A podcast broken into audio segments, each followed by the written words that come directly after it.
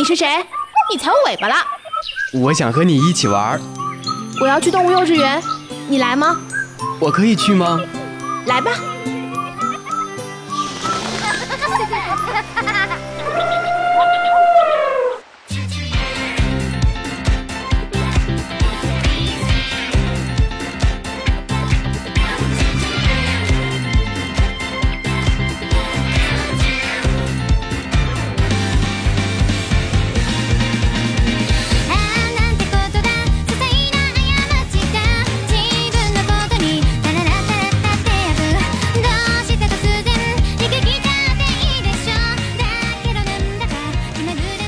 原始电音，疯狂脑洞，纯真八卦。Hello，听众朋友们，大家好，欢迎收听本期的动物幼稚园，我是主播哈哈，我是主播一屁。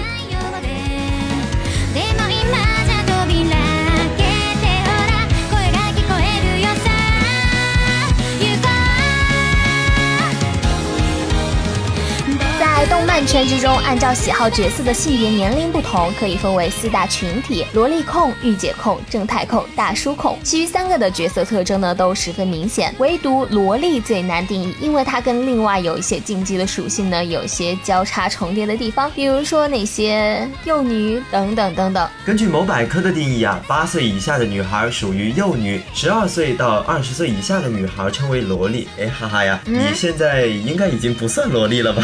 不。我是一个要过六一儿童节的萝莉，好吧，好吧。那么在动漫中呢，哪些角色属于幼女，又有哪些角色属于萝莉呢？今天我们就来给大家科普一下。对，第一部呢就是康纳，小林家的龙女仆。康纳在设定上啊是一只千年的龙，但是化成人形之后啊却是一个小肥腿的萌萌萝莉。从年龄上来说呢，无论是幼女还是萝莉，她都是不符合基本设定的，因为她是一只已经活了千年的龙。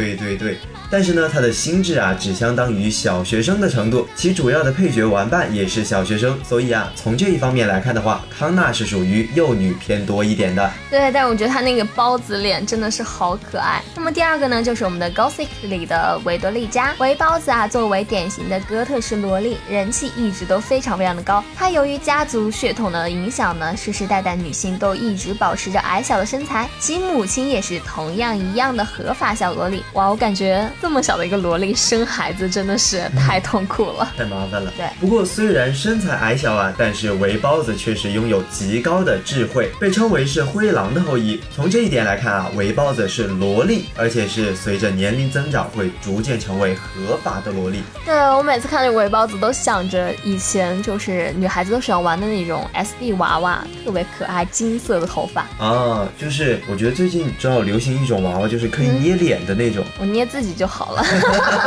好吧，好吧，咱们接下来给大家说的这一部啊，就是《魔法禁书目录》里的玉版。玉版作为最后一个出生的人造人，年龄上应该是一岁都没有，理应是属于幼女的范畴。但是话虽这么说啊，其心智却不是很低下。由于他可以和其他人造人进行记忆共享，导致他的心智成熟的非常的快。至少他在男生面前裸体是会感到害羞的。对，因为他作为一个人造人，然后很多人造人他们其实是没有这种心智的。然后他们也会觉得这些都无所谓，身体上的幼龄，心智偏向青少年，这样子的玉板呢，相当难定义其到底是萝莉还是幼女。不过我觉得个人还是偏向于幼女一点，因为我觉得好像刚出生不久。其实我觉得她这种啊，我特别就喜欢她，可能外表是萝莉，但是心智是幼女。对啊，而且我觉得真的就是很可爱，但是也是一马平川。好吧，好吧。哎，我觉得小萝莉应该都是一。马平川吧，因为有时候看自己身边的小妹妹，她们就是肉嘟嘟的，然后那个小肚子也是鼓鼓的，因为她们这么小嘛，就不会像我们现在还要去在意自己的年年龄啊，在意自己的身材有没有那种小游泳圈之类的。嗯。下一步呢，就是尸鬼里的同夫沙子。同夫沙子十三岁的时候成为尸鬼，一直保持十三岁时的外表，活了几百年。虽然她外面看起来是不太像寻常的萝莉，更像是幼女。不过啊，就其岁数和智慧而言，这毫无疑问是一只合法的萝莉。不过，就算她的外表是更倾向幼女，我相信很多幼女控也应该会喜欢她吧？对，而且我看尸鬼的时候，其实我也有被里面所有人给吓了，因为所有的尸鬼都是没有眼珠子的，就是只有一。个眼眶，没有瞳孔。对，无论是他画的再怎么可爱的话，看着那黑溜溜的眼眶，不敢晚上看。对，还是很吓人的。我真的不敢晚上看。我有一次看的时候，因为他的片头特别吓人，就是啊，就一个尖叫声，然后他那个尖叫声呢，就是让我们感觉到就是很瘆得慌，而且他整个出现的画面就像那种鬼片的情节，在森林之中，然后找到尸体，然后巴拉巴拉巴拉巴拉。其实我觉得，要是刚那种尖叫声都像你叫的那种的话，应该也不会觉得害怕吧？哇，就是可能比我那个尖叫声再要提高多少多少分贝吧。那么咱们接下来说的这一部啊，可以说是相当的有名了，就是《狐妖小红娘》。咱们要说的呢，就是涂山苏苏。涂山苏苏啊，是涂山红红失去妖力和记忆而变成的小女孩的形态。虽然红红是一只千年狐妖，但是啊，在失去记忆后的苏苏只是一个不经世事的小女孩。即便与白月初经历了那么多事情，她在感情方面还是处于懵懂的状态。所以啊，从这一点来看，可以判断苏苏是一只幼女，而且是少有的合法幼女哟。哇，我觉得这起名字也实在是太潦草了吧！涂山红红，涂山苏苏。哎，但我觉得它也是很可爱，特别是比如说当动漫里面出现这种兽人形态的时候，你会觉得它那个小耳朵很萌，尤其是耳朵。对，而且大家都知道，对于动物而言，耳朵是它们的非常非常敏感的一个地带。嗯就是比如说你是触碰小猫啊或者小狗，它们都会摇摇摇摇摇摇摇。然后特别是兔子也是，不过我其实更喜欢那一些，就是耳朵是立起来的，嗯。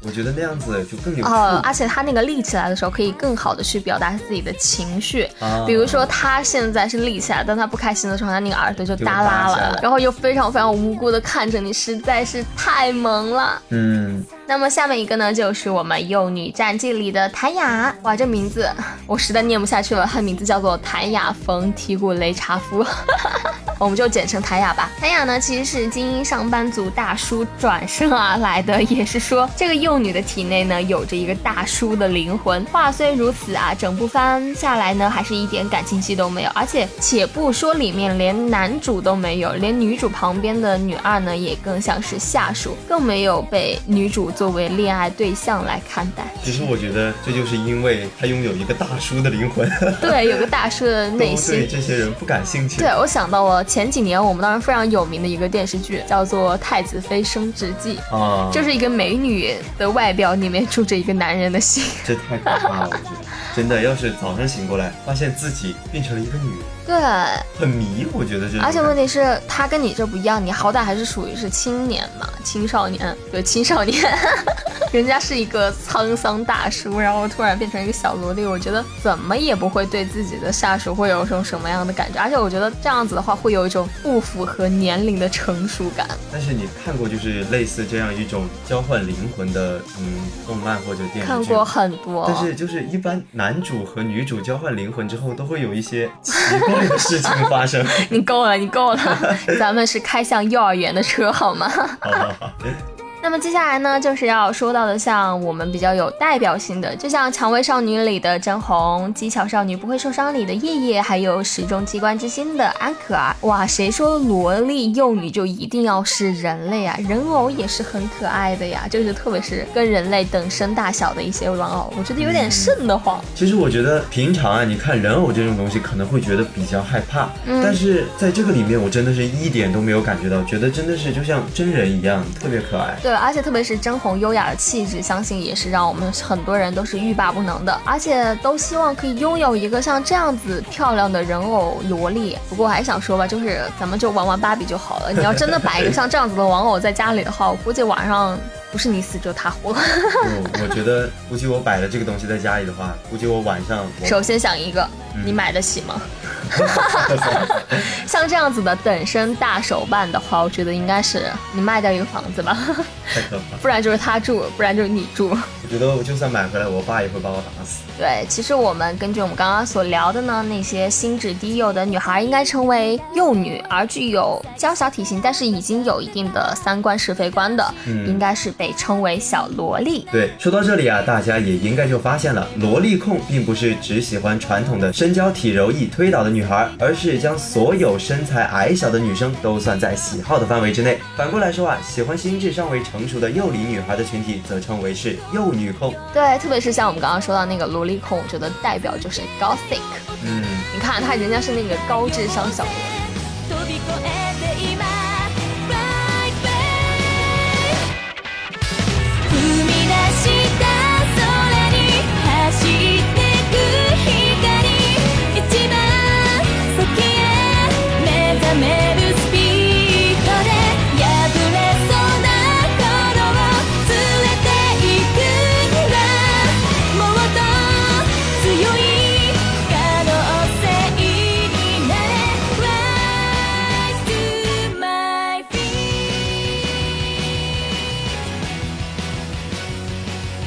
本期的动物幼稚园呢，到这里要和大家说一声再见了。最后啊，我在这里要提醒大家。如果有想加入咱们电台的小伙伴们，欢迎加入节目官方 QQ 群六二九九幺八五幺五六二九九幺八五幺五。同时，你也可以关注我们的网易云音乐、蜻蜓 FM、喜马拉雅、懒人听书等主播电台“动物幼稚园”，收听我们的往期节目，以及新浪微博“动物幼稚园”和我们积极留言互动，参与节目组织的线下活动，更有多重好礼等着大家。我是主播一屁，我是主播哈哈，我们下期节目不见不散，拜。